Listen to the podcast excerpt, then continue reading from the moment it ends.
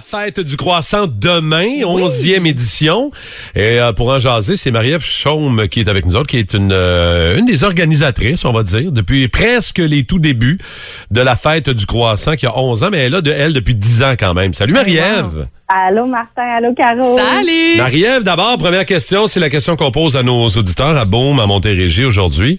Comment tu le manges, toi, ton, euh, ton croissant, Marie-Ève? Oh my God, si je pouvais manger des croissants tous les jours.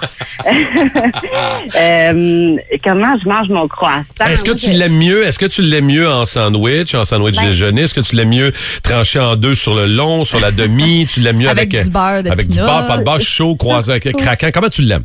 Surtout, surtout pas dans le micro-ondes, là, pour qu'il reste bien croustillant à Ah oui, hein. l'extérieur. Puis j'aime ça avec la confiture. Moi, c'est- Ah, c'est comme ça que je le préfère. Mais ce qui est super samedi, c'est que les artisans, c'est que vraiment, là, la fête du croissant, là, bon, d'abord, je vais vous dire, c'est ma journée préférée. C'est tellement, tellement, je trouve tellement que c'est une belle journée. Mais c'est vraiment l'occasion pour les, les, les consommateurs de reconnaître aussi c'est qui les artisans qui font des vrais croissants puis des bons croissants. Ouais. Ben oui, tout si près de la maison. c'est ça, Exact. Puis ça donne accès à des croissants artisanaux, faits à la main par quelqu'un que c'est son vrai métier, avec tout l'amour qu'on y met. Là, c'est pas facile de faire un croissant. Là, Mhm. puis c'est des passionnés, ces gens-là qui en font.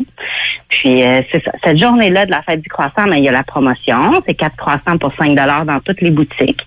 Mais l'objectif derrière ça, c'est les artisans qui veulent dire merci à leur clientèle, hein, parce que leur commerce de quartier fonctionne, parce que les gens viennent à tous les jours acheter des croissants, de leur rendre un peu qu'est-ce qu'ils leur donnent toute l'année, puis de faire valoir leur métier, de parler, c'est qu'on soit en train de parler du croissant, de c'est donc ben bon.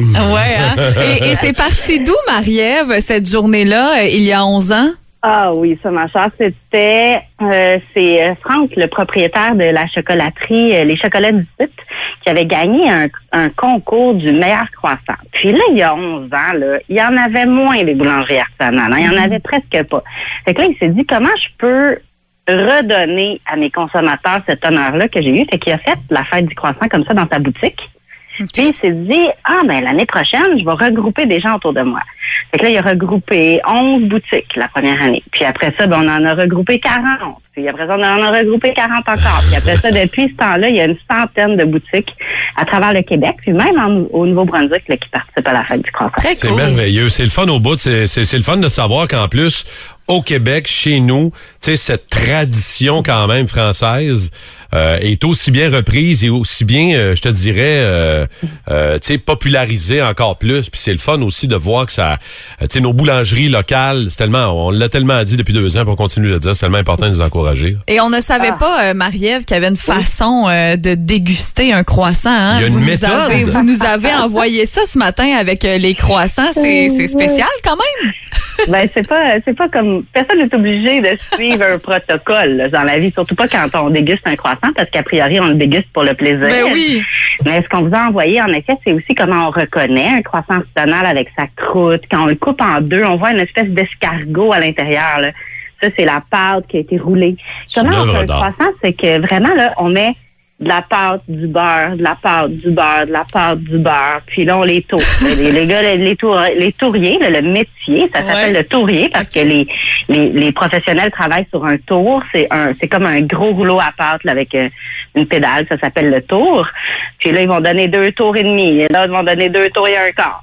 Puis Là, quand on se parle entre nous, là, c'est toi, tu fais quoi? Tu donnes combien de tours? Comment ça marche? Ah, C'est- le produit fort Écoute. hein, de le croissant. Chacun fait sa recette. C'est Ouais. merveilleux. Je pense que ça donne le goût à tout le monde d'encourager nos boulangeries, de fêter le croissant. La fête, croi- la fête du croissant.com. Oui, pour si vous voulez voir d'autres détails, euh, qui participent, ouais. euh, euh, voir la méthodologie pour pas tromper son croissant, c'est important. Merci beaucoup, Marie-Ève Chaume. T'es très gentil d'avoir pris le Merci, temps de nous jaser. Très Bonne gentil. journée à vous. Salut. Bonne fête du croissant, Marie-Ève.